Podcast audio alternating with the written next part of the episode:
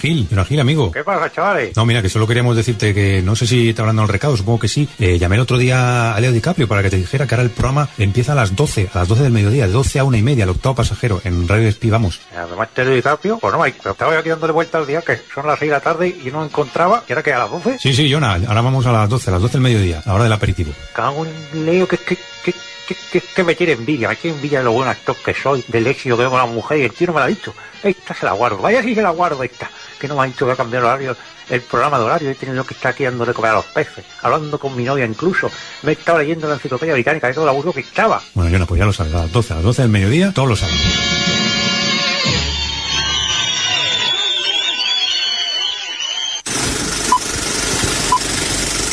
Este país no es democrático, no está acostumbrado. ¡Ole su huevo, Marta! ¿Sabe cuál es el grupo sanguíneo de Amy? Si pudieras elegir un poder mágico, ¿cuál elegirías? ¿Por qué están en este avión? El tiempo va a cambiar para mí. No te estoy pidiendo permiso, Gandalf. Es la mejor máquina de cifrado de la historia. ¿Por qué no te pones las alas y el puto traje de pájaro? ¿Eres de los que derraman una sola lagrimita? Me llamo Stephen Hawking. Es una pieza magnífica. Soy entrenador de lucha. ¿Tendría usted bridas? Tu hija estaba jugando con una pistola cargada. Hay muchos soldados que necesitan que les salve. Kim es un degenerado político y moral. My name is Edward Snowden. O debería decir Cenicienta. Puedes encontrar agua, pero no puedes encontrar a tus propios hijos. Intentaba crear una armadura para el mundo. ¿Cómo sabes que ese sitio existe? Tío Gavin, eres rico, esta casa es enorme. ¿Tú eres capaz de convertirme en una persona normal? Mata por placer. No lo he matado. ¡Es brócoli! No estoy dentro del avión, estoy sobre el avión. El Dior va con el Rabán. Maldita ley antitabaco. Los abuelos están un poco raros.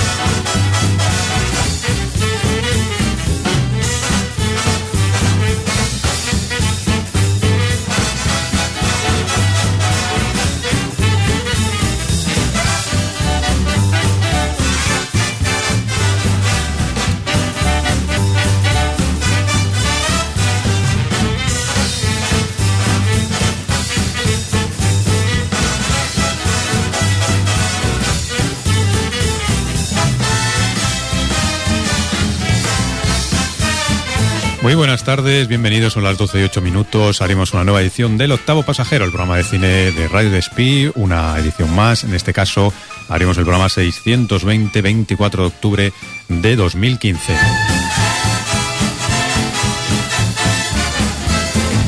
Una vuelta a la normalidad, al menos para mí, después de haber estado una semana en Sitges. Eh, que no me quejo, eh, que no me quejo que si ese festival se hiciera en otra ciudad que no fuera Sitges.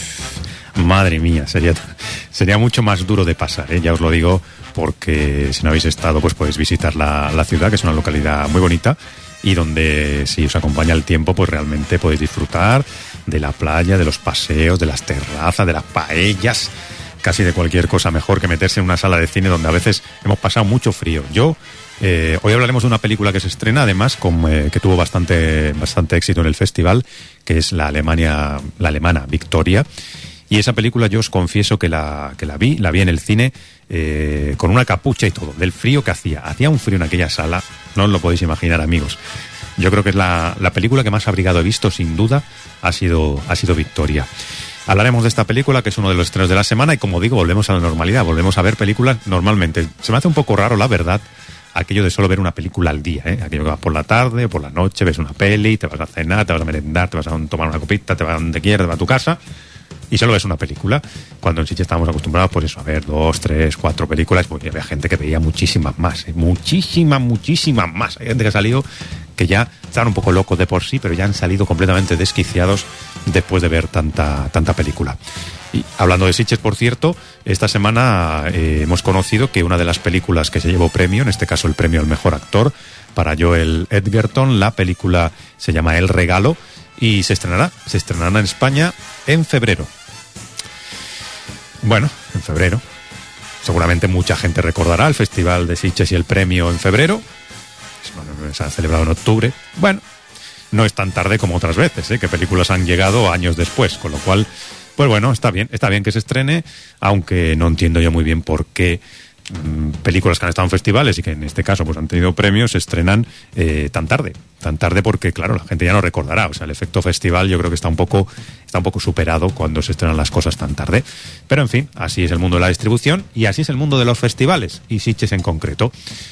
Que, bueno, películas que se ven allí y que consiguen premio y tal, pues luego tienen unos estrenos un poco discretos, aunque es verdad que hay veces que, que no, que los, los estrenos son como Dios manda. Cerrando ya, ahora sí que de verdad, el capítulo del festival, una pequeña reflexión que os hago, y es que una de las críticas que se hacía a este programa en uno de esos comentarios que la semana pasada decíamos, haced comentarios, haced críticas, haced lo que queráis, siempre con respeto, pero siempre eh, darnos vuestra opinión sobre el programa porque nos interesa y en la medida de nuestras posibilidades, que la verdad es que son pocas, pero son las que son, nosotros intentaremos mejorar. Bueno, pues una de esas críticas era que nosotros en Sitges veíamos muy pocas películas, que cómo podíamos criticar a un festival como Sitges con las pocas películas que veíamos. Bueno, vemos lo que vemos, vemos lo que vemos y ya está, y es lo que comentamos. Y a partir de ahí, pues ya, ya decimos, pues me ha parecido bien, me ha parecido mal, y ya está, y ahí se queda. La reflexión que hago es, medios de comunicación eh, profesionales, medios de comunicación donde la gente va costeada perfectamente, donde tienen que cubrir el festival, donde en teoría pues son medios de comunicación importantes, medios de comunicación distinguidos por el festival. Bueno, pues se da la circunstancia de que hay algunos de esos medios que ven muchas menos películas que yo, pero muchas menos. O que hacen como que las ven y en realidad se ha contado un amigo en la cola, que es lo que decíamos que pasa mucho en, en Sitges, no sé si en otros festivales, supongo que también, pero bueno, el caso es que te lo cuenta un amigo en la cola y haces la crónica. Bueno, hagamos esa reflexión. Mm, Hagamos esa reflexión porque nosotros somos lo que somos. Somos una, un programita modesto, una emisora modesta y hacemos lo, buena, lo que buenamente podemos. Y eso si no os engañamos, si no hemos visto la película, no la vamos a comentar, no como otros. Pero hagamos la reflexión, hagamos la reflexión de eh, esos medios que luego se van a gloria de ciertas cosas y que, pues bueno, hacen lo que hacen. Como está el tema de la piratería. No entraremos en el tema de la piratería, pero algunas de las películas de Sitges, mucha gente las ha visto, ya sabemos cómo. Ya sabemos cómo. No hablo del público en general, ¿eh?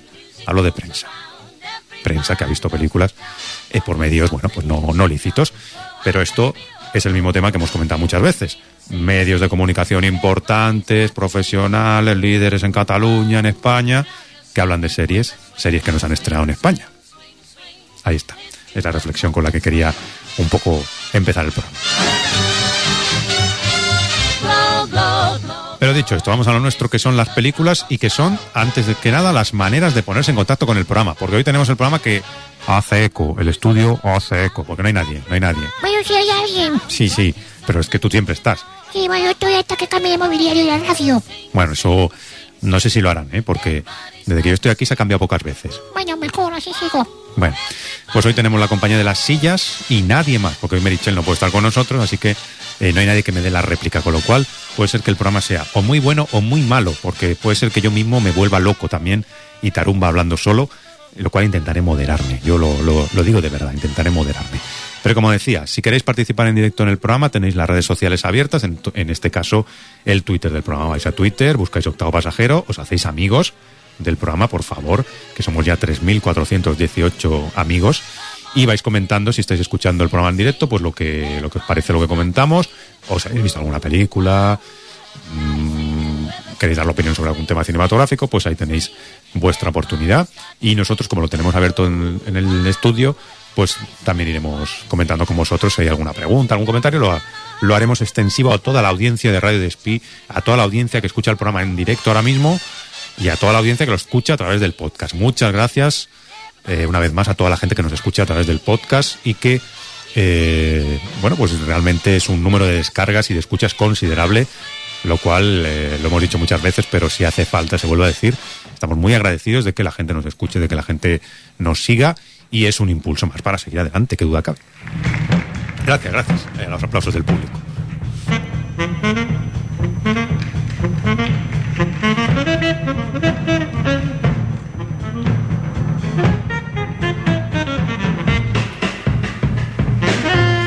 Gusta mucho, eh, me gusta mucho esta versión. Eh, Habéis visto que esta temporada hemos incorporado nuevas versiones de la sintonía original y me gusta mucho esta versión, ¿eh? Tiene ahí ese, no sé cómo decirlo porque yo no tengo ni papa de música, pero tiene ahí ese, ese ritmillo y ese aroma de un poco de cine negro también, ¿eh? De aquello, ese garito donde, eh, yo qué sé, de Harlem, de Broadway, yo qué sé de dónde, de por allí, que se, se adentra el detective por allí con la chica guapa y la rubia que aparece.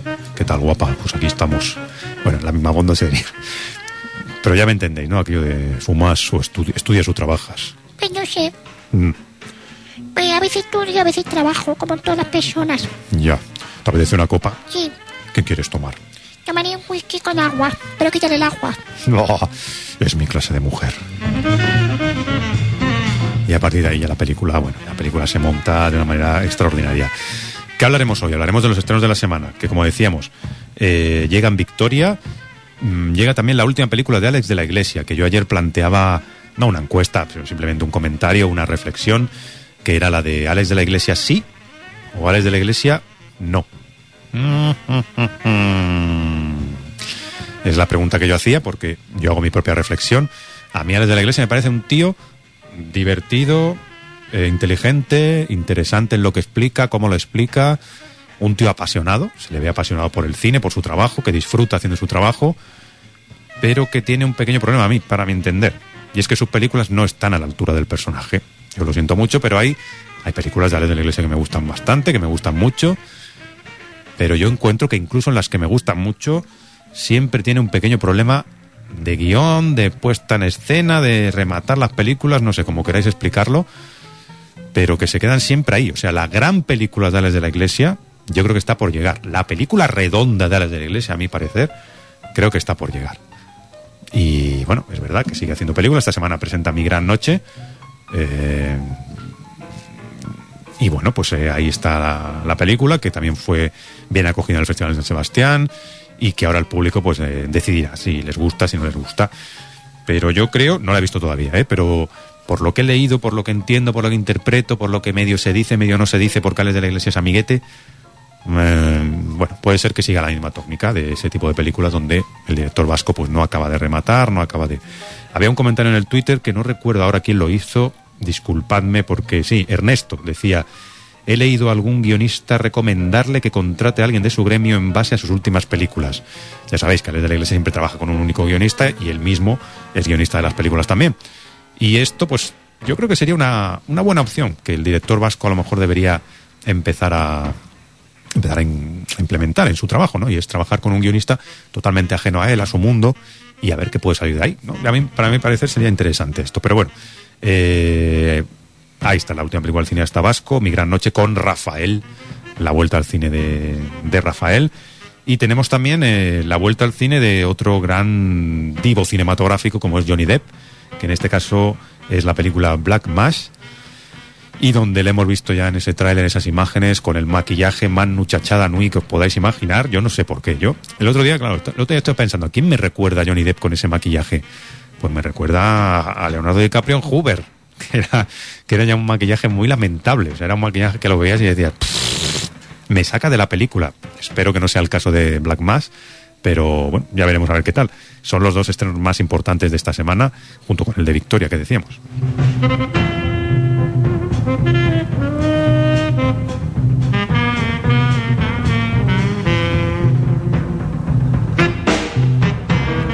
Nos dice Fran eh, Beder desde Twitter, dice, espero que nunca llegue el día en el que solo vengan las sillas al programa.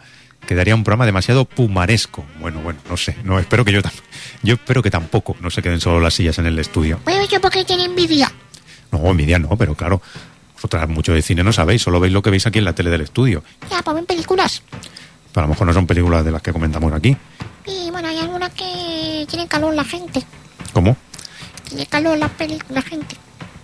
Ya, ¿por qué? Que va ligero de ropa. Mm, ya. ¿Y el argumento qué tal? Bueno, siempre el mismo. Siempre el mismo. Sí, un poco repetitivo. Mm, Bueno, pues vale. Pues no, entonces no, no, espero que no, espero que no. Por cierto, Pumar es menudo personaje, año tras año, asistiendo a los festivales. No sé en qué medio trabaja, pero es igual. Y nada, el tío ahí viendo, viendo muchas pelis, ¿eh? Pumares ve muchas pelis. Es uno de estos que prácticamente las ve todas. Luego se enfada cuando le quitan su silla preferida en el auditorio y se enfada un poco. Y en general siempre está enfadado, siempre hace cara de enfadado ese señor, no sé. Y siempre se cuela, se cuela, busca algún amiguete y "Eh, ya estoy aquí, eh", ahí se ha colocado. O si no se cuela directamente, va así como aproximándose y se acaba colando. Todo un personaje que sin duda Carlos Pumare y bueno, uno de los sin duda referentes en el mundo de el mundo de la radio, yo diría, no solo de los programas de cine, el mundo de la radio en general, de aquella época gloriosa de Antena 3, yo me acuerdo de esas madrugadas escuchando a Carlos Pumares. Eh, a lo mejor si el, a lo mejor ahora lo interpreto de otra manera, si el programa queda pumaresco, a lo mejor queda todavía mejor.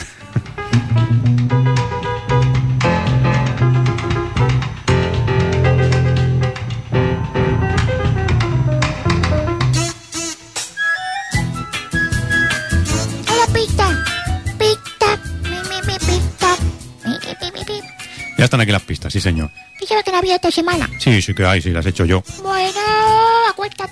¿Cómo que acuéstate? La pista la chupé. Oiga, sí, ya está cachondeándose de mis pistas. La confianza que da asco. Confianza, no tenemos ninguna confianza tú y yo. Sí, porque ponía el culo encima mío. Ah, es verdad. Es verdad. Eso es confianza, sí. De parejas que hacen menos, ¿eh? Y su confianza. Ya, sí. Es verdad, somos como una pareja. Sí, pero... Si hay muchos roces. De verdad, mucho roce. Bueno, volvamos con las pistas. Sabéis que hay tres pistas a lo largo del programa con las que hacemos pues que la audiencia un poco juegue y participe. Y así, pues bueno, es una cosa más que podéis hacer en el programa, aparte de escuchar las cosas aquí que decimos, muchas veces un poco insustanciales, pues las pistas son realmente la sustancia del programa. Atención, la primera pista. La primera pista, estate atento, abrí las orejas. Conoció a su mujer rodando una de sus pelis de más éxito.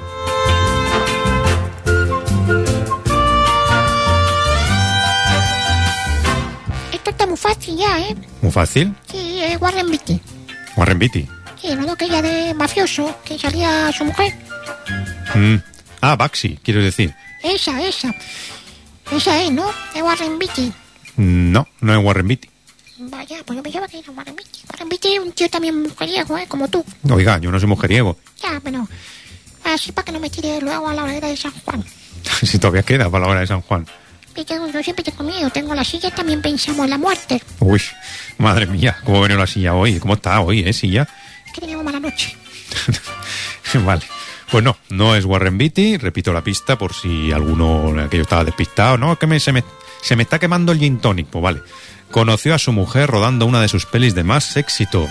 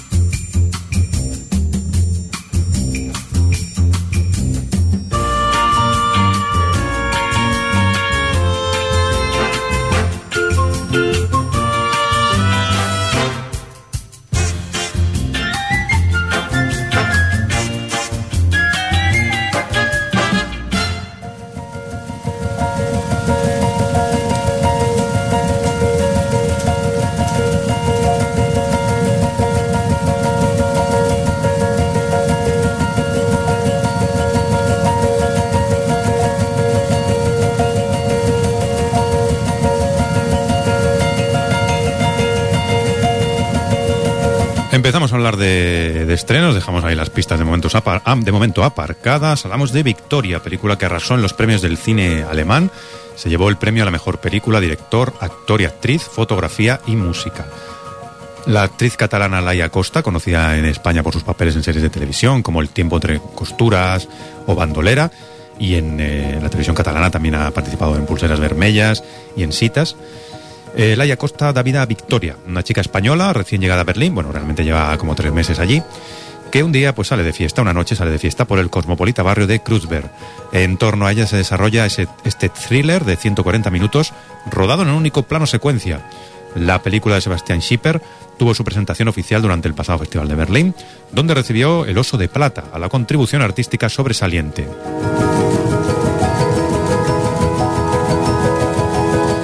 El 27 de abril de 2014 pusieron la cámara a grabar poco después de las cuatro y media de la mañana en una discoteca que habían construido ellos mismos para tener las localizaciones cerca unas de otras y tras dos horas y 14 minutos después de haber corrido, andado, paseado y escalado por 22 localizaciones, de que seis ayudantes de dirección dirigieran a más de 150 extras y con tres equipos de sonido persiguiendo a siete actores, habían terminado a las 6.54 de la mañana. No había guion, solo había 12 páginas de guion. Escribieron las escenas, localizaciones y las acciones generales de los personajes. Todo lo demás, especialmente el diálogo, fue improvisado. Pero al mismo tiempo, esto no describe realmente lo que hicieron en absoluto. Dado que rodaron la película en una sola toma, y sí, lo hicieron más de una vez, pudieron ver la película completa muy pronto. Luego tuvieron la oportunidad y el desafío de desarrollar las ideas, los personajes, el argumento y las motivaciones mucho antes que en un rodaje clásico. Tenéis en los cines Victoria una experiencia cinematográfica interesante porque realmente plano secuencia de 2 horas 40, no trucado, eh, con esta inmediatez, con esta sensación de que estás viendo un trozo de vida real de estos personajes, siguiéndolos por todo Berlín, con unos buenos actores, sobre todo pues Laia Costa está, está muy bien en la película, pero que a mí, ya lo decíamos la semana pasada, me deja un poco a medias. Es aquello de, sí, sí, valoro mucho el esfuerzo, valoro la forma, valoro la intención, me gustan cosas de la película, pero creo que le falta bastante más, falta bastante más, le falta le falta un poquito más de garras a historia. Ya hemos dicho, no, no había, no había guion, solo había un planteamiento, tal. Pues a lo mejor ese planteamiento tenía que haberle dado una vuelta más, ¿eh? tenía que haber habido más cosas en la película. Mm, y luego, sí, un plano secuencia, ya que lo hacemos, lo hacemos a lo grande. A lo mejor si hubiera durado 90 minutos, tampoco hubiera pasado nada. ¿eh? Tampoco hubiera pasado nada, y a lo mejor la película habría estado bastante mejor. Pero bueno, ahí tenéis eh, esa experiencia que si queréis eh, entrar en ella y si queréis jugar al juego que nos ofrecen los directores o el director, eh, la tenéis en los cines. Victoria. What's your name? Victoria. Victoria, I'm, I'm Sonne. Nice to meet you. How? Sonne. That's Boxer, it's one of Boxer, yeah. But I'm Blicker, Blick, Blick, Blicker. But that's our like real Of names. course our real names. Where are you from? Madrid? You know ah, Madrid? Of course we know Madrid. Yes. We are real Berlin guys, you know? We can show you real Berlin if you want to. Because real Berlin is Yeah. on, on, the, on the street. Let's go for one beer, we talk a little bit and I show you, I show you our world, you know? Okay. Yeah? These are like your best friends, Yeah, that's my boys, that's my brothers. your family. Yeah, it's my family. You touch my ass. Yeah, I'm sorry, I Uy, uy, uy, uy, ya están aquí tocando lo que tiene que tocar, claro. Este es el tráiler de, de Victoria en, en su versión original. No lo he encontrado en, en versión doblada. No sé si la película se ha estrenado en algún sitio en versión doblada. La verdad es que no lo he mirado, pero si alguien tiene el dato, pues que estaría bien que nos lo facilitara. Yo creo que solo se ha estrenado en versión original, lo cual mm, está bien porque ves la película todavía con mucho mayor realismo, ¿no? Pero yo me planteo también una cosa. ¿Por qué hay películas que solo van en versión original, otras en doblada? Ya entiendo que puede haber más demanda, menos demanda, pero yo prefiero ver Black Mass en versión original que Victoria con todos mis respetos. Porque, bueno, prefiero ver a esos actores, o Marte, o yo qué sé, o Mi Gran Noche, imaginaos Mi Gran Noche doblada. Bueno, esto sería otro tema, ¿eh? es una larga reflexión el tema del doblaje, del no doblaje. Dice Jorge en Twitter, Alex de la Iglesia en la pista. No, no es Alex de la Iglesia, aunque podría serlo, porque es verdad, Alex de la Iglesia se casó, bueno, se ha creo que se ha casado, no sé si está casado la segunda vez, pero la- una vez se casó durante el rodaje de Perdita Durango, creo que con una de las actrices, puede ser, ahora no recuerdo muy bien, pero ahora está con otra actriz de- que ha conocido también en sus películas. No sé si se han casado, ¿eh? esto no, tampoco lo tengo muy presente.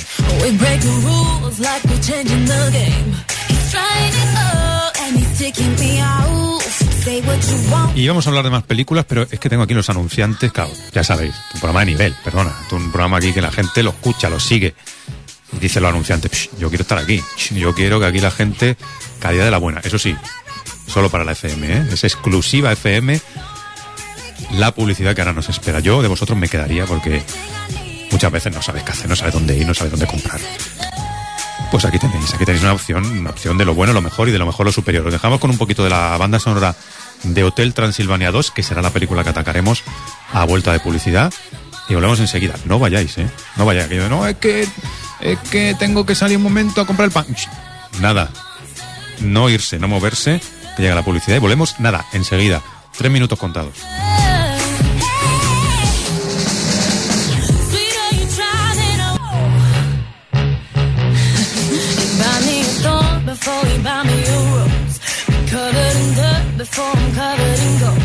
Bueno, bueno, men- menos de tres minutos. Y lo del podcast ha sido nada, un segundo. Los más pequeños y algunos ya crecidito pueden ya disfrutar de Hotel Transilvania 2, la nueva película de Sony Pictures Animations, que ya hizo las delicias de más de 1.700.000 espectadores españoles en su primera entrega. Hotel Transilvania 2 se presentó dentro de la sección Velódromo en San Sebastián y pudo contar con el reparto de voces de la versión en castellano, formado por Santiago Segura, Clara Lago, Dani Martínez, Alaska y Mario Vaquerizo. Todo parece estar cambiando. A mejor, en el Hotel Transilvania, la rígida política de solo para monstruos, establecida por Drácula para el hotel, se ha relajado por fin y se han abierto las puertas también a huéspedes humanos. Pero de ataúdes para adentro, Drácula está preocupado al ver que su adorable nieto Denis, medio humano y medio vampiro, no muestra signos de ser vampiro. Así que mientras Mavis está ocupada visitando a sus suegros humanos en compañía de Johnny, el abuelito Drácula recluta a sus amigos Fran, Murray, Wayne y Griffin para hacer que Dennis pase por un campamento de entrenamiento de monstruos. Lo que ellos no saben es que el gruñón y de la muy, muy, muy vieja guardia, padre Drácula, Vlad, está a punto de visitar a la familia en el hotel. Y cuando Vlad descubra que su bisnieto no es de sangre pura, las cosas se van a poner complicadas. Yo no sé vosotros, pero yo no he entendido nada porque más que nada no sé quiénes son todos estos personajes. Es que no he visto la primera, la verdad que no me hacía especial gracia. Pero bueno, ahí tenéis el Hotel Transilvania 2, el tráiler ya está preparado, amigos. Durante siglos, monstruos y hombres han vivido en mundos separados. Hasta que un lugar ¡Esta comida nos está comiendo! Es el menú degustador. lo cambió todo. ¡Qué rico! Pégale un raquetazo para conseguir un buen efecto.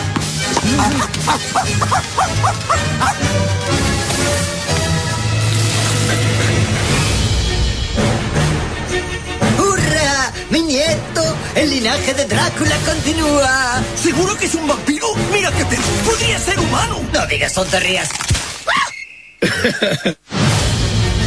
Gracias por cuidar de Dennis en nuestras vacaciones. ¿Y te acordarás de chatear? Sí, sí, el móvil, los botones del infierno del wifi. De acuerdo, tenemos que enseñar a este crío a ser un monstruo. Blandy, lo siento, tío, no hay sitio. ¡Así vamos más cómodos! Frank nos va a enseñar cómo se asusta a la gente. Atención que Santiago Segura está haciendo la típica imitación, puede ser, de... ¿En serio? Míralo. Blandy, ¿vas bien ahí fuera? Venezuela. ¿Qué hace de, de ruso? No pasa nada. No pasa Es nada. Es Randy. arreglaría al niño en un pispás. Blood.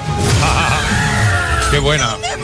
¿Papel Oh. debate que habla? Vaya, eso es nuevo. Ay, qué risa. ¿Para hacer esto? Saca las palomitas. ¿Quién quiere volar como un vampiro? Yo. Yo también. Y Rajoy, que huele. Que se vaya. Pues todavía no vuela. Va. Esta torre es muy alta. Claro. Eso es lo bueno. Cuidado.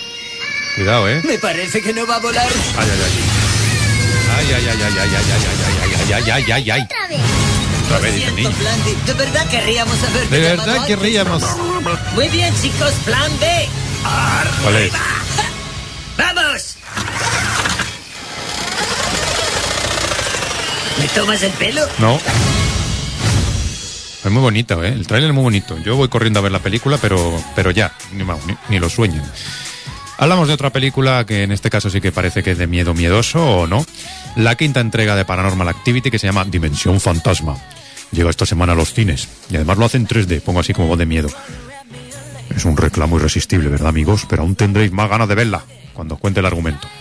Usando una cámara especial, una cámara especial, tú vayas al casco verde, te compras la cámara especial, dice, yo es que quiero una cámara, pero ¿para qué quiere usted? ¿Para hacerse foto guarrilla con su señora? Oiga, por favor, ¿por qué me toma? No, ¿para qué la quiere? ¿Para hacer fotos de paisaje? No, de pájaro, no, ¿de qué? De fantasma. Ah, pues mire, tenemos ahí en el expositor 4 o 5. Muy bien.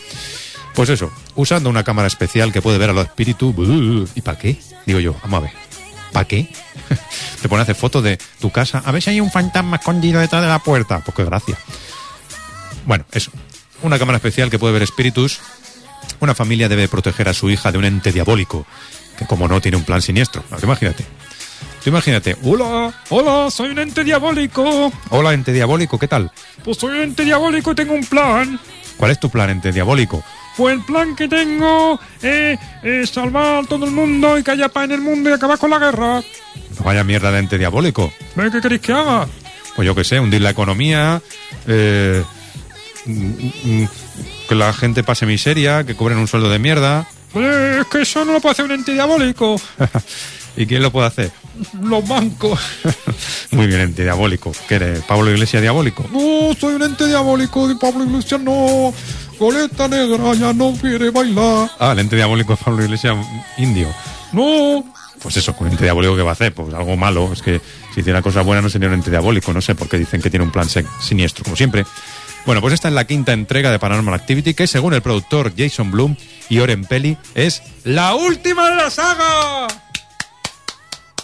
Bravo, se acaba ya la tortura esta Paranormal Activity. Que ojo, hay alguna que no está mal, ¿eh? A mí la primera me gustó, me dio bastante miedo. La película, esta quinta entrega, se filmó en 45 días y junto a las otras, el coste total ha sido de 18 millones de dólares. O sea, en las cinco películas de Paranormal Activity se han gastado en total 18 millones de dólares. ¿Sabéis cuánto han recaudado? 811. Claro, que no es de extrañar que sigan haciendo. Pues si cuestan cuatro chavos y la gente va a verlas y se hacen un dinerito, pues ya está. Los actores son poco conocidos, ¿qué más da?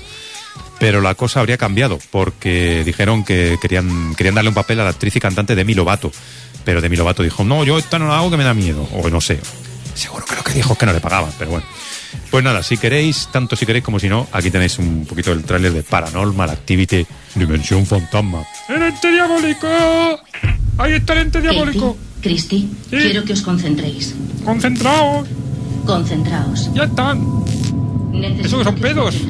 Están en una especie de estado de trance o algo así. Les Está en trance. ¿De dónde ¡La ha dado al morapio! De Cállese. 60 que los antiguos propietarios se dejaron en el sótano. Esta cinta tiene más de 20 años.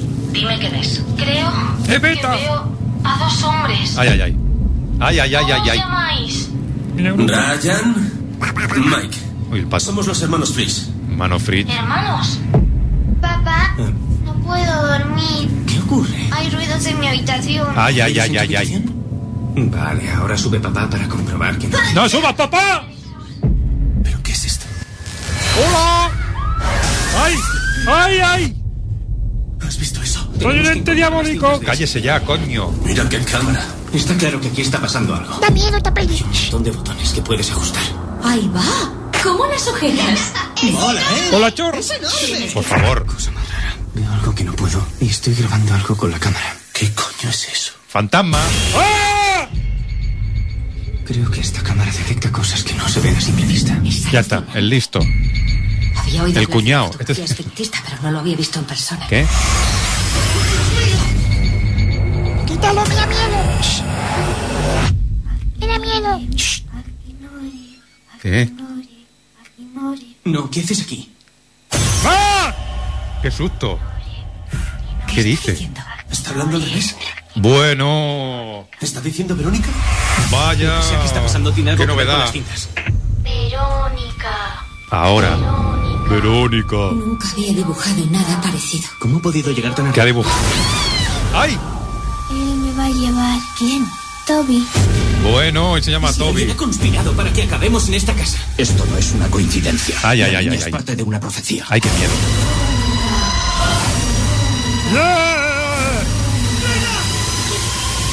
¡Ay! Mike, Mike, es un fantasma también. No te muevas. tienes algo detrás de ti. ¡Ah! ¡Ah! Nori. Eh, Compra Norit. Compra Norit. Qué bonito el tráiler, ¿verdad? No se ha visto nunca. No se ha visto nunca nada de lo que pasa en la película. No, que ente diabólico habla al revés. Es que tiene algo detrás que lo estoy viendo solo con la cámara. Que luego a lo mejor la veo y me cago de miedo. También os lo digo, pero me ha hecho un poco de risa el, el tráiler este pestoso que, que hemos escuchado de Paranormal Activity Dimensión Fantasma. Me, me, me da miedo. Pues no, vea, tápese los ojos. Que con los reposabrazos que no hay.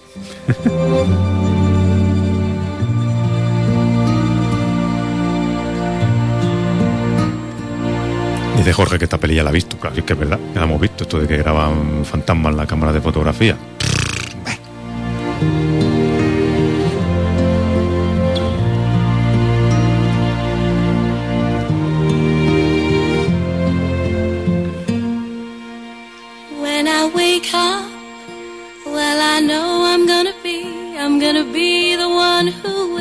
Next to you. When I go out, well, I know I'm gonna be, I'm gonna be the one who goes along with you. Esta canción me suena, ¿eh? Por favor, deje cantar a las personas.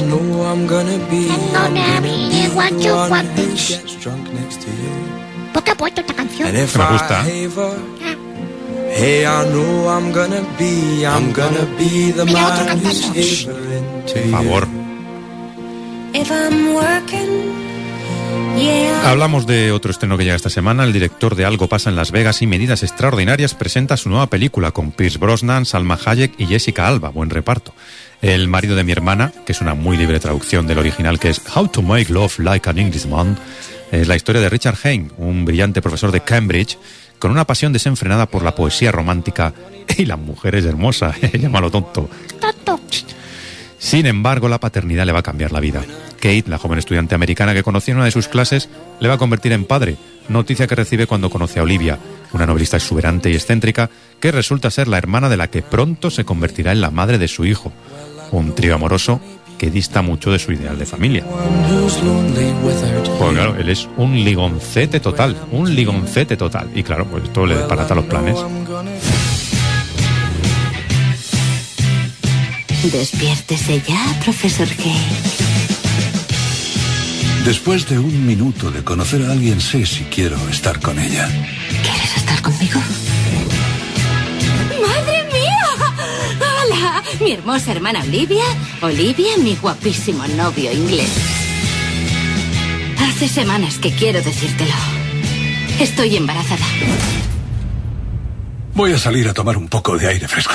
Vas a ser un padre estupendo. Claro que sí. Habrá comido las gambas. Mi vida había cambiado completamente. Tenía una esposa. Era James Bond y ahora mira lo que Estamos eres. muy bien. Un bebé. Lánzasela, papá. En los Y huevos. buenas vistas. Y entonces todo se complicó. Estoy enamorada de otra persona. ¿Qué qué? ¿Eh? ¿He bebido? No. no nos podemos llevar bien. ¿Qué haces aquí, Olivia? Quería que alguien responsable cuidase de Jay y lo llevase al cole con un permiso de conducir válido. ¿Dónde coño ¡Cuidado! conducir? En México. Bueno, ¿Cómo puedes dar clases sobre lo romántico si no tienes ningún sentimiento? ¿La irritación es un sentimiento? depende.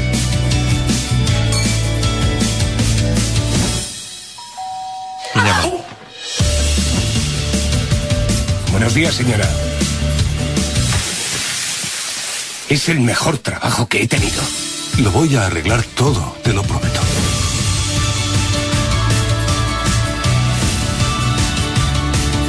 Te necesito. Necesito a mi hijo. Necesito a mi familia. Es irracional. Es romántico. Bueno, pues ahí tenemos a Pete Brosnan que yo no sé, yo creo que últimamente Brosnan ha perdido un poco el norte y hace esos papeles así como un poco con el piloto automático, pero bueno, él sabrá. Hablamos de otro estreno. En un paraje solitario cerca de la costa, un niño hace volar la cometa que le ha construido su padre. Hace viento y la cometa se enreda entre la vegetación. El niño necesita de la ayuda del padre para seguir haciendo volar la cometa. Juntos, errantes, en medio de la naturaleza, cuentan un cuento íntimo y especial, el de un gigante que siempre tiene hambre. Esta es la historia de Un día perfecto para volar, película con guion y dirección de Mar Recha, director de películas como Pau el seu germà, Las mans buidas, y que protagoniza el propio director, su hijo y Sergi López. And I would walk 500 miles and I would walk 500 more just to be the man who walks a thousand miles to fall down at your door.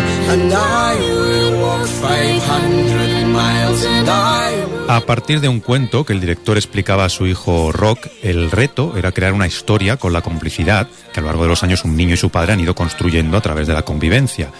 poder ver de cerca la relación entre el hijo y el padre y captar con un cierto lirismo contenido todo el universo invisible que el niño construye en su camino natural de aprendizaje. Filmar este aprendizaje, verlo en directo, sin artificios, desde la sutilidad, desde el respeto.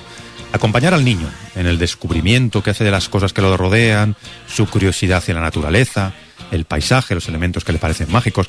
La película, de todas formas, se podría resumir para el director, para Mar Recha, sobre todo, sobre todo, es un acto de amor. La película es un acto de amor de un padre hacia su hijo. Y la película no deja de ser un testamento. Cuando yo no esté él, él estará. O cuando yo no, o cuando yo esté él, o quizá él no está. En todo caso queda fijado en el espacio y en el tiempo. Yo creo que es lo mejor que puede hacer un padre, ¿no? En ese sentido. A partir de ahí, yo volveré a, a redundar en lo mismo, ¿no? Es una peli que habla de la paternidad. Y esa paternidad está a lo largo de toda la peli, sea en el personaje de, de Sergi López, o sea en el gigante, o en el paisaje. La paternidad entendido como una cosa positiva. Ahí tenéis la película Un día perfecto para volar, Un día perfecta para volar, porque la, la película está, en su idioma original es el, es el catalán, y escuchamos el tráiler, precisamente, también, o sea, antes hemos escuchado un tráiler en inglés, pues ahora escuchamos un tráiler en catalán, la versión original, Un día perfecta para volar, uno de los estrenos de la semana. El vent, com es fa? El vent es fa... No, perquè l'aire, quan hi ha diferents pressions a l'aire, una pressió fa...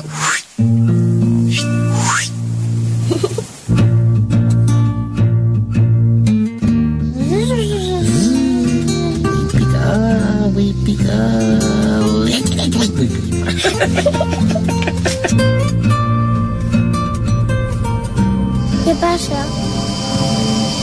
Tinc fred. No vaig a l'avenc. Vull venir. No, tu no.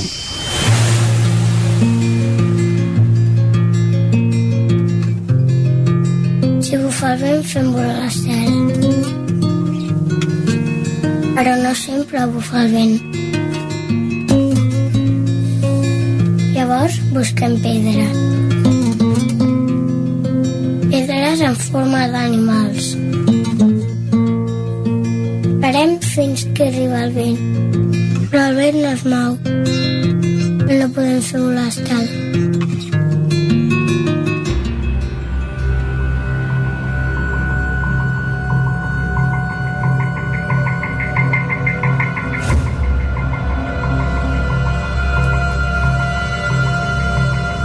Yo recuerdo haber visto, creo que las dos películas que comentaba Paul Saint-Germain, las más huidas, de Mar Recha, las dos las vi y la verdad es que me gustaron. Son, son películas particulares, ¿eh? si no conocéis el mundo de este director y el tipo de cine que hace, eh, os podréis llevar una sorpresa, ¿eh? A lo mejor no agradable, pero eh, si habéis visto el resto de películas de este director, eh, ya sabréis por dónde va, que son películas pues, no demasiado convencionales, películas poéticas, pero a mí me gustaron, me gustaron las otras y esta en San Sebastián tuvo también buena acogida, esta que se estrena ahora un día perfecto para volar. Hablamos de otro estreno, en este caso la nueva película del director británico Michael Winterbottom, que estaba un poco desaparecido del mapa, aunque no ha parado de rodar. Eh, teníamos The Trip, teníamos Génova, que son sus últimas películas, y en el año 2014 filmó El rostro de un ángel. La película se basa en la historia real de Amanda Knox, que fue la principal acusada del delito de homicidio por la muerte en el año 2007 de su compañera de piso. Apareció en el apartamento muerta con 43 puñaladas. La película cuenta la historia de una periodista y un director de documentales que persiguen una noticia relacionada con el crimen. Los protagonistas de la película no están, no están nada mal, los, eh, los actores que participan. Están Kate Beckinsale, Daniel Brühl y Clara eh, Delevingne. Son los protagonistas de esta película, la nueva película de Michael Winterbottom. Se llama El rostro de un ángel. Soy Thomas Lang. ¿Estás en Roma? Sí. Deberíamos vernos. Llevaré una copia de tu libro. ¿Has estado cubriendo la historia desde el principio? Una inglesa había sido asesinada en Siena. Es como si fueran inocentes o culpables y no se pudiera ser neutral. Cuando pienso en la cara de un ángel, siempre pienso en Elizabeth. Vosotros en Jessica. Ella es la historia. En los juzgados quedó muy claro que Jessica era la chica mala y Elizabeth la chica buena.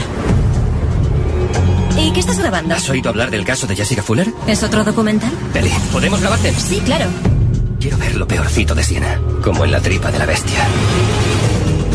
Si quieres verlo, puedo organizarlo. Sí, por un precio. ¿Tú crees la única con derecho a sacar dinero de esta historia?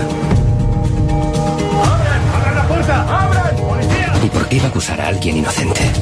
Solo una mujer habría cubierto el cuerpo de alguien ya muerto. Jessica es inteligente. Eso no la convierte en asesina. ¿Cuál fue el motivo? Condenaron a la gente equivocada en el orden equivocado. ¿Tú qué opinas?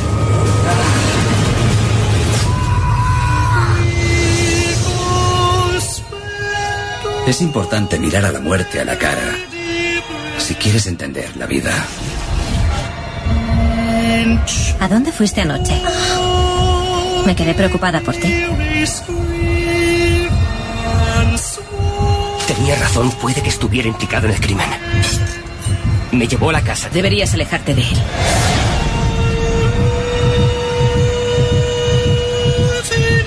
Se te ha ido la cabeza, ¿verdad? ¡Largo de aquí!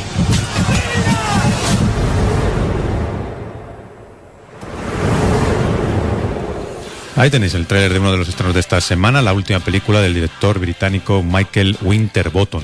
Director de. Un director que era. que siempre que. Yo me acuerdo que siempre que hacíamos. Bueno, en este programa, tantos años que llevamos, hemos. Yo creo que hablado un montón de este director y de sus películas. Siempre decíamos. La película que hace siempre es diferente, la siguiente es diferente, la siguiente es diferente, la siguiente es diferente. O sea, es un director que no se ha, no se a ningún género y que siempre tenía una personalidad eh, ahí marcada. Pero yo creo que, no sé, la sensación que yo tengo, eh, a lo mejor está equivocada, que ha perdido poquito de aquella, aquella popularidad que tenía anteriormente. Pero bueno, es otra de esas películas que podemos descubrir esta semana. Por cierto, que últimamente cada vez tenemos más. Tenemos películas vistas y no vistas, ¿eh? que se estrenan en Madrid, que no se estrenan en Barcelona, que se estrenan en Barcelona, que no se estrenan en Madrid, que están en una sala, que están en una sesión, que están no sé qué. Estamos viviendo un momento de distribución un poco extraño que no sé si esto ayuda mucho al público o más bien lo confunde.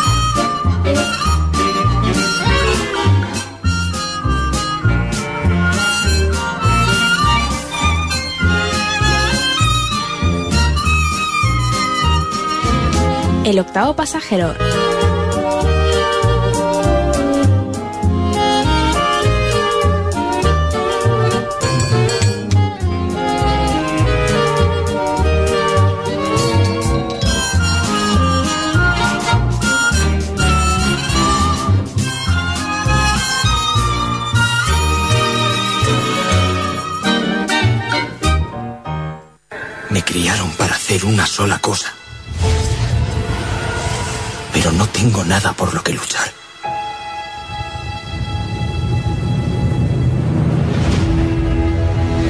Cumpliré con nuestro destino. Acabaré lo que tú empezaste.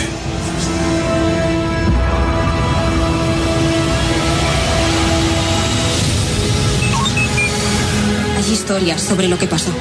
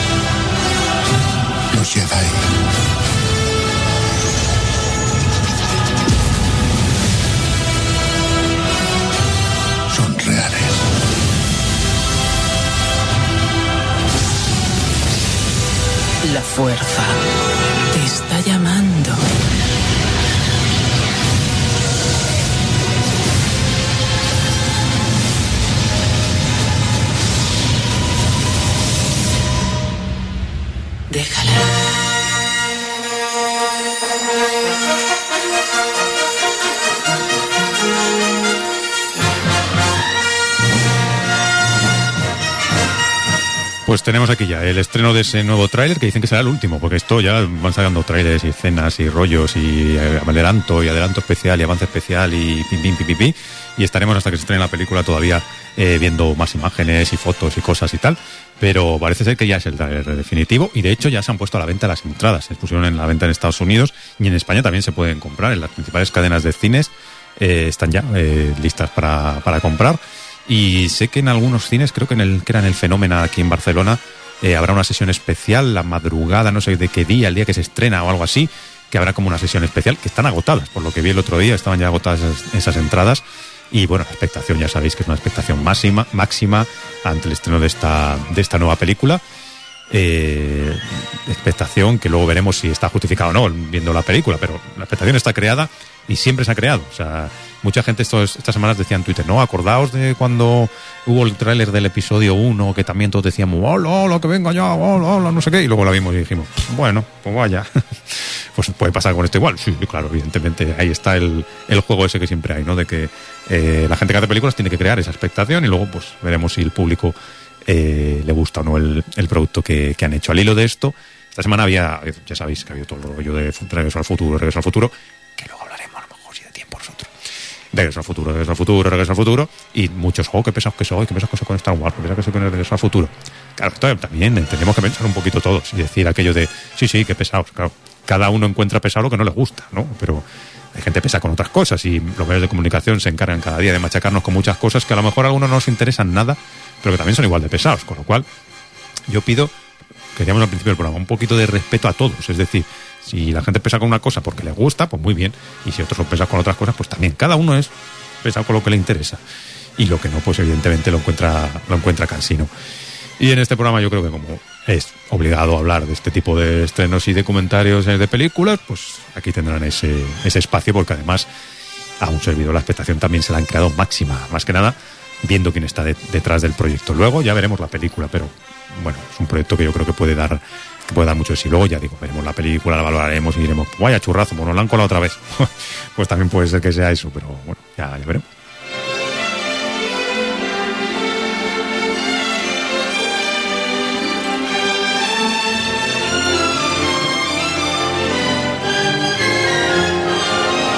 ¿Cómo murió mi padre? Un joven Jedi llamado Darth Vader, que fue discípulo mío hasta que se desvió al mal, que ayudó al Imperio a perseguir y exterminar a los caballeros Jedi.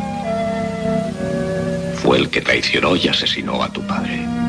Ahora los Jedi se han extinguido. Vader fue seducido por el reverso tenebroso de la fuerza. ¿La fuerza? La fuerza es lo que le da al Jedi su poder. Es un campo de energía creado por todas las cosas vivientes. Nos rodea, penetra en nosotros y mantiene unida la galaxia.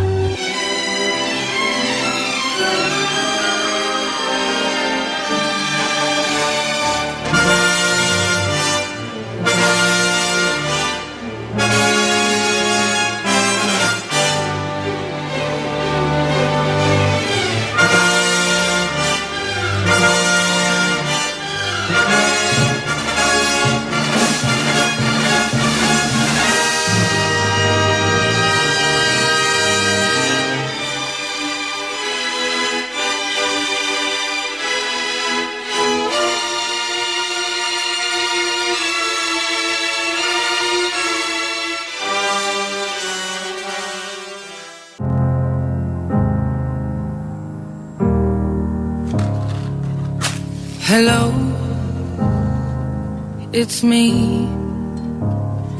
I was wondering if after all these years you'd like to me to go over everything.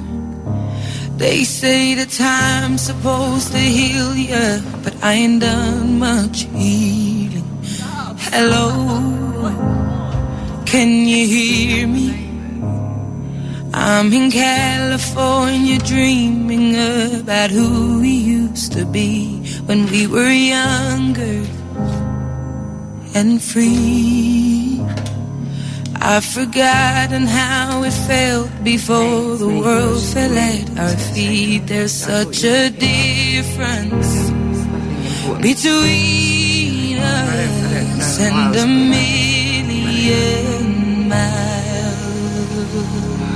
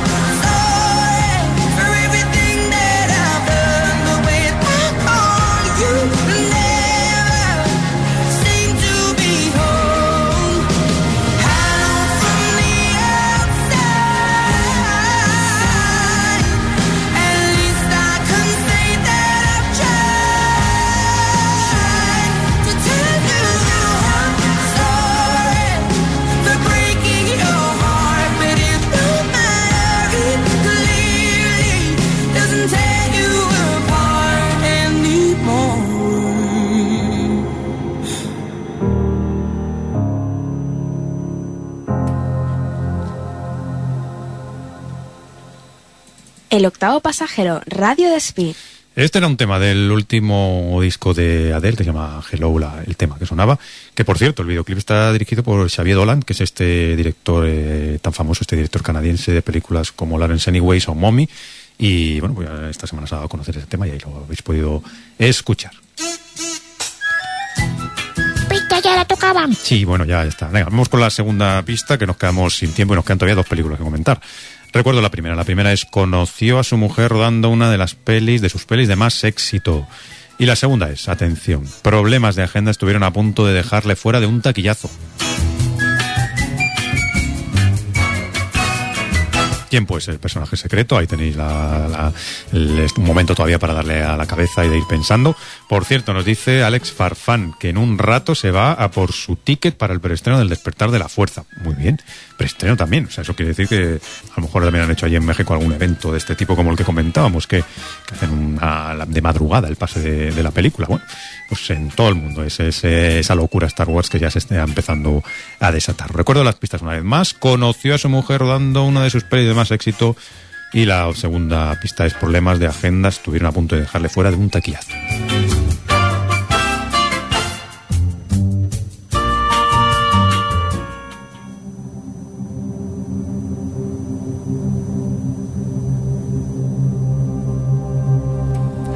Durante más de una década y hasta que logró capturarle en 2011, uno de los objetivos del FBI fue perseguir a James Whitty Balger, el capo más despiadado de la escena delictiva de Boston, quien figuraba en el segundo puesto de la, lista, de la lista de los delincuentes más buscados, precedido únicamente por Osama Bin Laden. Resulta irónico, pues, que Balger nunca hubiera sido capaz de convertirse en alguien tan poderoso si no hubiera contado con la ayuda y persuasión del FBI. Black Mass ofrece una perspectiva más profunda de cómo la alianza entre el mafioso y el agente del FBI John Connolly permitió al primero extender su imperio delictivo con total impunidad, mientras el último, cegado por su propia ambición, le protegía de las investigaciones que le perseguían, ignorando el cada vez mayor número de víctimas. Johnny Depp protagoniza la película, dirigida por Scott Cooper, director de eh, Corazón Rebelde, y en el reparto también destaca el Joel Edgerton, el protagonista del Gran Gatsby, de La Hora Más Oscura, de, de The Gift, del regalo. Está también Benedict Cumberbatch en el reparto y Kevin Bacon.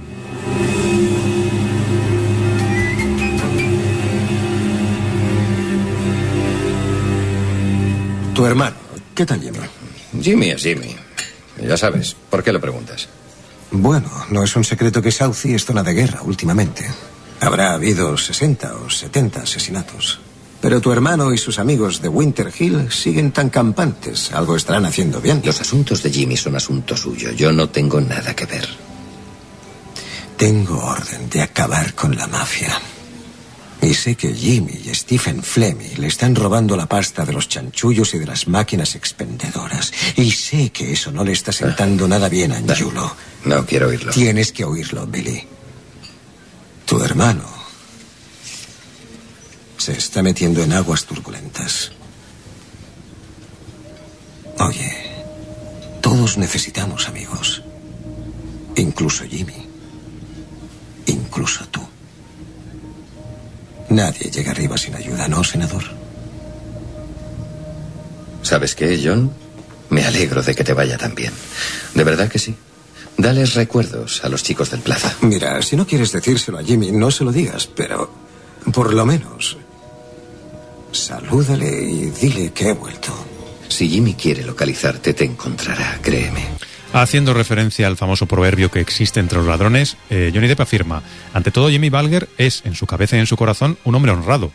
Cuando Connolly le propone que sea su soplón, su respuesta está clara, nunca traicionaría a su gente por nada y por nadie.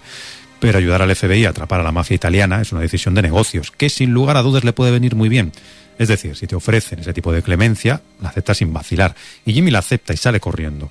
Al final acaba ofreciéndole muy poco al FBI y recibiendo mucho a cambio. Así que fue una decisión muy inteligente por su parte. El actor confirma que necesitó mucho más que meterse en la mente del personaje para interpretar el papel.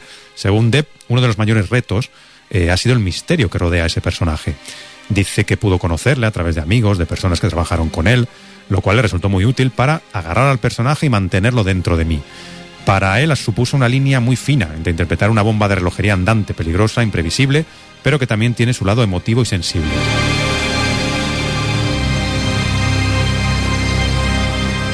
El director Scott Cooper concluye, quería profundizar en los lazos propios de la amistad y la lealtad, pero también en la ambición desenfrenada, la avaricia y la arrogancia que caracteriza a estas personas. Era fundamental para él que no se tratara simplemente de una historia de delincuentes que tienen su lado humano, sino contar una historia de seres humanos, reprobables o no, que resultan ser unos delincuentes. Y si tenemos en cuenta ese antecedente y lo unimos al Boston de los 70, de los 80, pues a veces no se podría diferenciar a un delincuente de un policía, algo que han abordado otras películas y películas muy famosas y películas ya clás clásicos de culto, digamos, y que Black Mass pues eh, ahonda de nuevo en ese tema, la tenéis ya en los cines eh, para ver qué tal está esta nueva experiencia de policías, ladrones, confraternizando. Tienes dos minutos. Muy bien, iré al grano.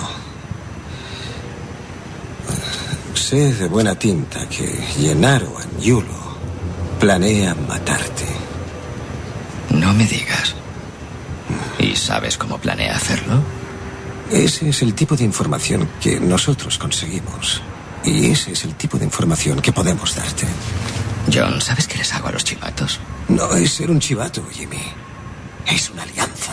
¿Una alianza entre el FBI y yo? No, no, entre tú y yo. Puedo ayudarte, Jimmy, y tú a mí. Y no estoy tratando de limpiar South. Me encanta este sitio. Me interesa el North End. Me interesa la mafia y apuesto a que a ti también.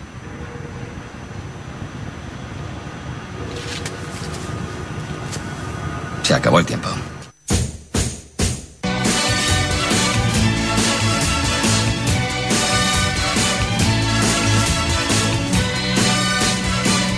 Hoy para mí es un día especial, hoy saldré por la noche.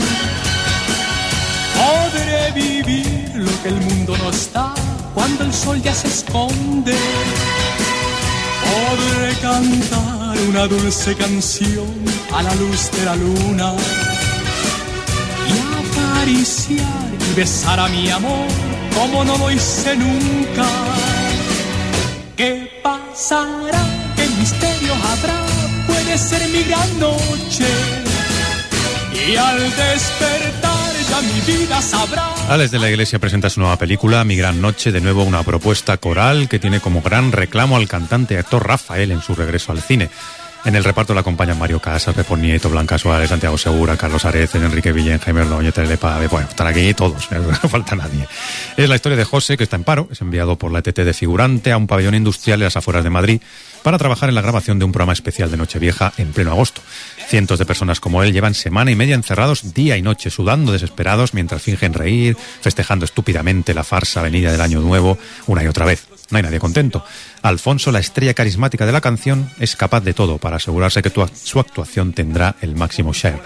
Adán, su, su, antagonista, joven cantante latino, es acosado por las fans que quieren chantajearle. Los presentadores del programa se odian, compitiendo entre sí para ganarse la confianza del productor, que lucha por impedir el cierre de la cadena. Pero lo que nadie espera es que la vida de Alfonso corre a peligro. Mientras ríen y aplauden sin sentido actuaciones que no ven, los figurantes enloquecen y nuestro protagonista se enamora. ¿Podrá sobrevivir un hombre bueno a este espiral sin sentido que es la vida?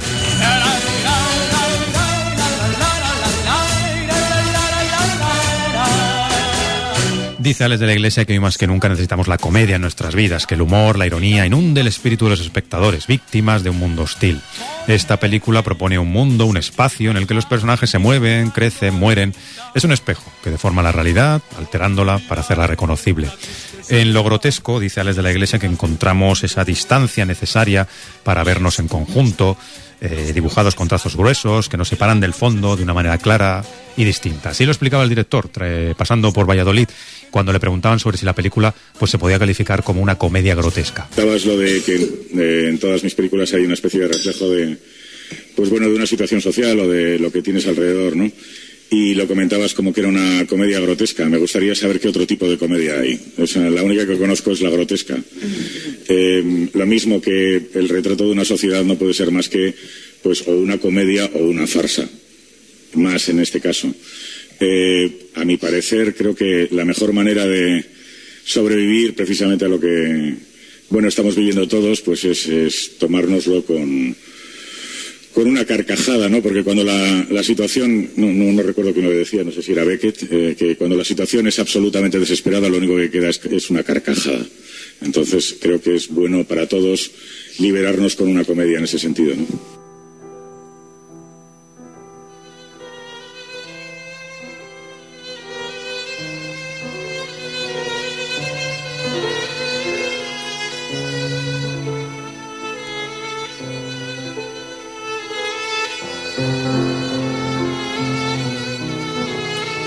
Por su parte, Rafael ha señalado que le encantó la idea de trabajar en este proyecto y ha dicho que a lo largo de su trayectoria ha conocido a ciertas personas que podían parecerse a su personaje. Dice sobre todo en ciertos ambientes americanos, más que aquí. El cantante ha confesado que se encuentra inmerso en una gira sinfónica y que echa de menos a todo el equipo con el cual se lo ha pasado muy bien. Dice que, incluso se podría decir que se lo pasa mejor en el cine que, cantan, que cantando. Me siento muy afortunado de poder haber vuelto a pisar un plató, hacer cine y con, con Alex mucho más.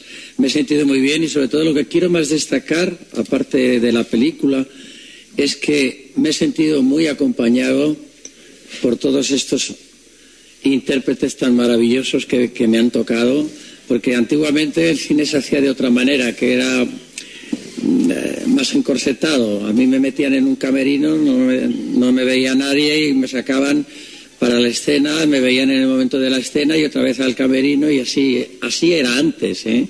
Y se grababa con una cámara, ahora se graba con 20 o con 12 las que hagan falta. Y tus compañeros no los ves solamente a la hora de... porque antes ni te daban la réplica, o sea, te lo daban el, tu director de réplica. Y ahora pues he tenido la suerte de conocer a unos compañeros maravillosos, todos, todos que han colaborado, todos que han hecho la película, ellos, yo me he dejado de llevar por ellos, estoy enamorado de todos, todas. Mm. Y qué bueno que ha hecho esta película, qué bueno que la ha hecho. Madre mía, Rafael, está encantadísimo el hombre. Lo veo ahí, lo veo a tope, lo veo encantadísimo. La idea de contar con Rafael surgió cuando Alex de la Iglesia vio eh, el anuncio aquel de la lotería fantástico. Dice que algo, que algo ahí le removió por dentro y que quiso hacer la película con él. Aunque Rafael siempre bueno, pues dice que mejor no hablar de, de, ese tema porque se ve que no, no quedó demasiado contento con la, con la experiencia. Madre mía, la trae liada ahí fuera. Vamos, vamos, vamos. ¡Ah! ¡Ah! ¡Ay! ¿Qué, ¿Qué tengo que hacer? Nada, estás sentado. Aplaudir, sonreír. ¿Ser feliz? ¿Y a qué hora se acaba esto? Lo digo porque tengo a mi madre sola en casa de ¿A mi qué hora se acaba, dice? Ay, qué mono. José Díaz Mariño. Sí, soy yo, me han llamado de la ETT. Sí, hombre, sí, ya lo se ve conmigo. Oye, ¿esa chaqueta? ¿No es este el mago? ¿Qué coño el mago? No, me no, este no es nadie. Quítasela y ponle la suya. Ven. Ya, Ven. ya voy, ya voy, ya voy. No mires a cámara, no hables con la gente, no te bebas lo que hay en los vasos, la comida es de plástico. Cuando haya que aplaudir, aplaudes. Pero te paras cuando yo te lo diga, no te quedes ahí tú solo, dale que dale, como un idiota. Y sonríe, sonríe todo el rato, se supone que esto es una puta fiesta. Ah, de acuerdo. Hola, ¿qué hay? Hola. Qué bonito esto, ¿no? Sí. Mario Casas protagoniza algunos de los momentos más cómicos de la película y agradeció sobre todo a Les de la Iglesia la oportunidad de meterse en la piel de un personaje diferente. Dice que el director le lleva al extremo, le da confianza, le deja probar y a Les de la Iglesia dice que, bueno, que es un actor que está dispuesto a todo y que las posibilidades de su registro son inagotables. Su labor ha sido un filtro, parar un torrente de locuras ideas que ha sido la película. Uno de los retos precisamente que tenía la película era eso, ese torrente de ideas, ese torrente de, reflexiones que de la Iglesia y su guionista habían estado preparando, ponerlo en puesta en escena. Y con una gran dificultad añadida que ha sido poner de acuerdo a las 500 personas que llenaban un mismo plano, en un entorno muy cerrado, en ese decorado, y a una gran velocidad de texto, de diálogo y de acción. Alex de la Iglesia, que siempre eh, se caracteriza por bueno, esas películas que les gustan, con un reparto coral, con muchos actores en escena en muchos momentos, y que en algún momento, pues, algún periodista en San Sebastián eh, le comentó que, bueno, pues había cierto cierto recuerdo al, cine de, Berlanga. Yo decir, una de las cosas más bonitas de la película y, y de este tipo de cine que, me gusta es precisamente eso, juntar a un grupo de personajes en una situación límite, ¿no? Digamos que, bueno, pues no sé, puede ser un grupo de rebeldes en la estrella de la muerte, ¿no? Y ya tenemos a Darth Vader. Rafael hace de Darth Vader en la película. Y ese estudio de grabación, pues es una especie de estrella de la muerte, ¿no? Eh, ¿cómo, se, ¿Cómo se compagina? Yo creo que, que, cada actor o cada personaje en la película defiende su terreno. Entonces, quizá ese grupo de, de fuerzas contrapuestas hacen que el edificio se sostenga. ¿no? Esta es un poco la idea, es decir, el, eh, generar elementos contradictorios que se enfrentan y de alguna manera sustentan el edificio. Veremos qué tal le va a Les de la Iglesia esta, esta película en taquilla. La tenéis en un montón de cines este nuevo estreno, Mi Gran Noche. Antes de nada me gustaría decirle, señor Alfonso, que admiro muchísimo su trabajo. A mí también me gusta mucho lo tuyo, aunque no he oído ninguna de tus canciones. Muchas gracias, señor Alfonso. Pues este último disco le va a encantar porque Me he metido mucho más en la producción. Quería un sonido así tipo, tipo Miami. ¿Sabes lo que le digo? No tengo ni la menor idea. Como Enrique Iglesias, pero más sucio, con guitarritas. ¿Ha oído usted a Enrique Iglesias? No. El hijo de Julio Iglesias. No conozco ningún Julio Iglesias. ¿Ah, no? Pero hablemos de ti. Me gusta tu energía. ¿Sí? Tienes algo en la mirada. Sí. Sí, tienes algo en la mirada. Aquí en el ojo. Es una pestaña. Ahora. Ujú. Pero ahora. Sí, es una mota de polvo. ¿Ya? No, déjame a mí. A ver. eh. Aquí va a ¡Ah! No te muevas. Abre bien el ojo. A mi madre le encantaban sus canciones. Favor. Siempre... Ah, ah, siempre estaba tarareando alguna. ¿Ha muerto? Lo siento. No, no, no, no, no, sí, ya está perfectamente. Como decías, tarareaba. Ah, ah. ¿Hace mucho que no la ves? Hombre, con la gira, los conciertos y demás es complicado. Bastoncillo. No deberías descuidar a tu madre, porque hoy está aquí. Mañana. Ah, sí, cuando acabe la grabación a lo mejor me paso a verla. Yo cuando tenía tu edad también ponía el éxito y el dinero por delante de mi familia. Eh, yo creo que tampoco me he portado muy mal con ellos. Claro que no. Tú no hagas caso de lo que dice la gente. ¡Ah! Quizá pestañas. ¿Y qué dicen? Nada, tonterías. Lo típico que si les has dejado tirados, Ah. avanzas de ellos, mucha envidia, que es lo que hay, mucha envidia. ¡Ah! Bueno, esto ya está. Voy a ponerte un poco de agua. Es colonia. Sin rumbo. ¿Qué pasará? ¿Qué misterio habrá? Puede ser mi gran noche. Y al despertar ya mi vida sabrá algo que no conoce. ¿Qué pasará?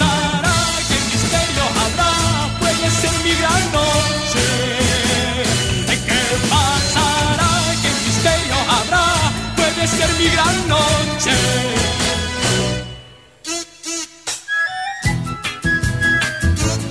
Nos vamos a ir recogiendo. Ya vamos a ir con la última de las pistas. Recuerdo las, las dos anteriores. Eh, conocí a su mujer rodando una de sus pelis de Max Éxito. Segunda pista. Problemas de agenda estuvieron a punto de dejarle fuera de un taquillazo. De tres. Y la última de las pistas dice, un doctor le dio una mala noticia, precisamente cuando interpretaba a un médico.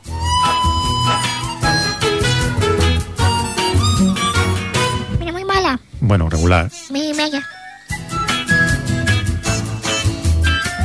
Pues ahí os dejamos las pistas y nos vamos rápidamente a ver cómo ha ido la taquilla, porque decíamos, ha estrenado Mi Gran Noche, ha estrenado Black Mass. ¿Qué tal? ¿Qué tal habrán funcionado las películas en la taquilla? Ahora lo sabemos.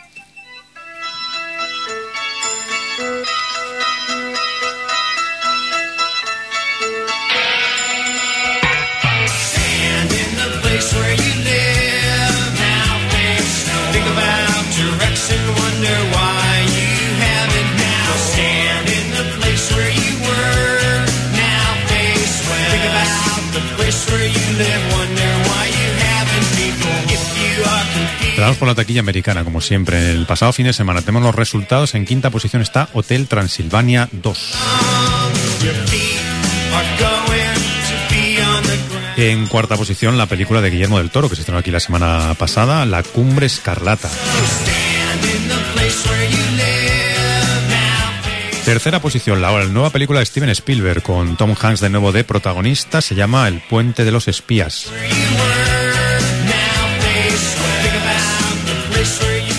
Segunda posición para Marte, la película de Ridley Scott. Y en primera posición, muy cerquita de Marte, pero en primera posición la taquilla en Estados Unidos está Jack Black con Pesadillas.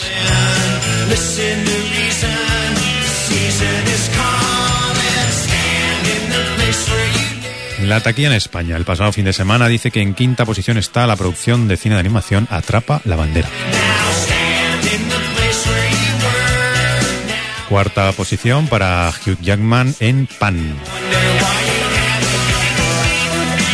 En tercera posición y aguantando el tirón, la película de Alejandro Amenábar, Regresión. Segunda posición para Guillermo del Toro y su cumbre Escarlata. Y en primera posición el pasado fin de semana estaba Marte, la película de Ridley Scott, que por cierto, nosotros vimos ayer. La semana que viene, si acaso la, la comentamos, pero bueno, está bien la película. Es que le falta, le falta algo, le falta algo. Me gustan más las pelis a las que se parecen, pero bueno, ya lo, ya lo comentaremos con más tiempo. La, decíamos, Ha llegado Mi Gran Noche, ha llegado Johnny Depp. ¿Qué tal? ¿Cómo está la taquilla en España? Los resultados del viernes los tenemos ya. En quinta posición está Black Mass. Johnny Depp no llega, vamos, se sitúa bien, pero bueno, está ahí un poquito casi casi que no entra en el top. Veremos durante la semana a ver qué tal va la cosa. Cuarta posición, Guillermo del Toro, que cae de la segunda posición y se coloca en la cuarta con La Cumbre Escarlata. En tercera posición, la nueva película de Alex de la Iglesia, Mi Gran Noche. No consigue número uno, no arrebata esa posición de privilegio que tenía Marte la semana pasada. Marte cae a la segunda, segunda posición, Marte, la película de Ridley Scott, que no ha aguantado ni una semana. Bueno, una semana ha aguantado y ya está. Y en primera posición se, sitúa, eh, bueno, eh, Hotel Transilvania 2, esta película de animación que ha debutado en el número uno de taquilla. Ya veremos a ver durante la semana si se mantiene o no. Pero bueno, a mí me parece un poquito sorprendente, ¿no? Que viendo estos títulos, como Mirar Noche, como Black Mass, como Marte, que tenía un buen tirón, esté de momento en primera posición ese Hotel Transilvania 2.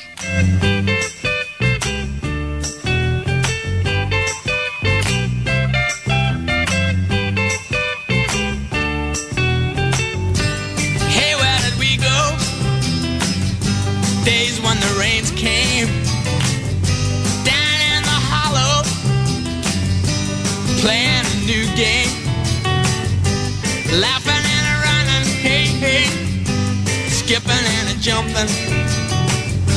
In the misty morning fog with all our hearts that thumping and you. El octavo pasajero, Radio Despí.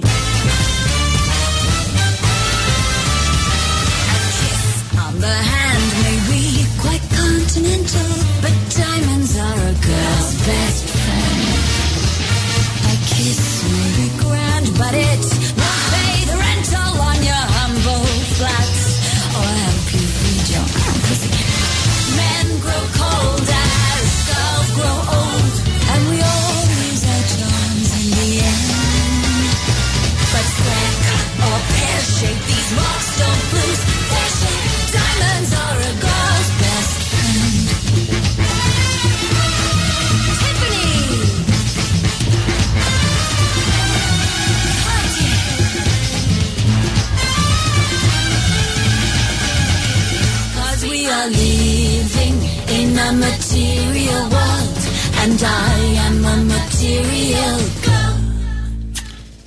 casi acabando, resolvemos las pistas, que yo creo que estaban ya sencillas. ¿eh? Primera, en la primera pista era conocida a su mujer dando uno de sus pelis de mayor éxito. La película era Enredos de Familia, una peli de 1982.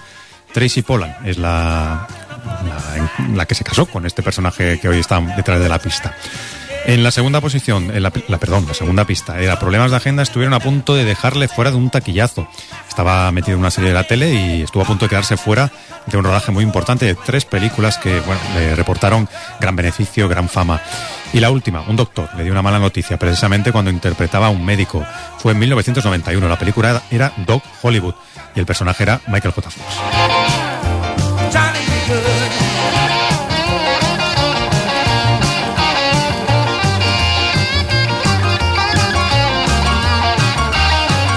Y nos vamos, Michael J. Fox. La semana que viene, eh, si hay tiempo, espero que sí, haremos un poquito de tiempo y hablaremos un poco de Regreso al Futuro, que tiene un montón de curiosidades, que seguro que la habéis escuchado, la habéis leído un montón de veces, pero eh, yo creo que es interesante recordarla. La semana que viene se estrenan El último cazador de brujas, El becario, la película con eh, Robert De Niro y Anne Hathaway, Truman, película con Ricardo Darín, con Javier Cámara, que tiene muy buenos comentarios desde su estreno en San Sebastián, y un documental llamado de Propaganda Game. La semana que viene volvemos con más cosas. Adiós.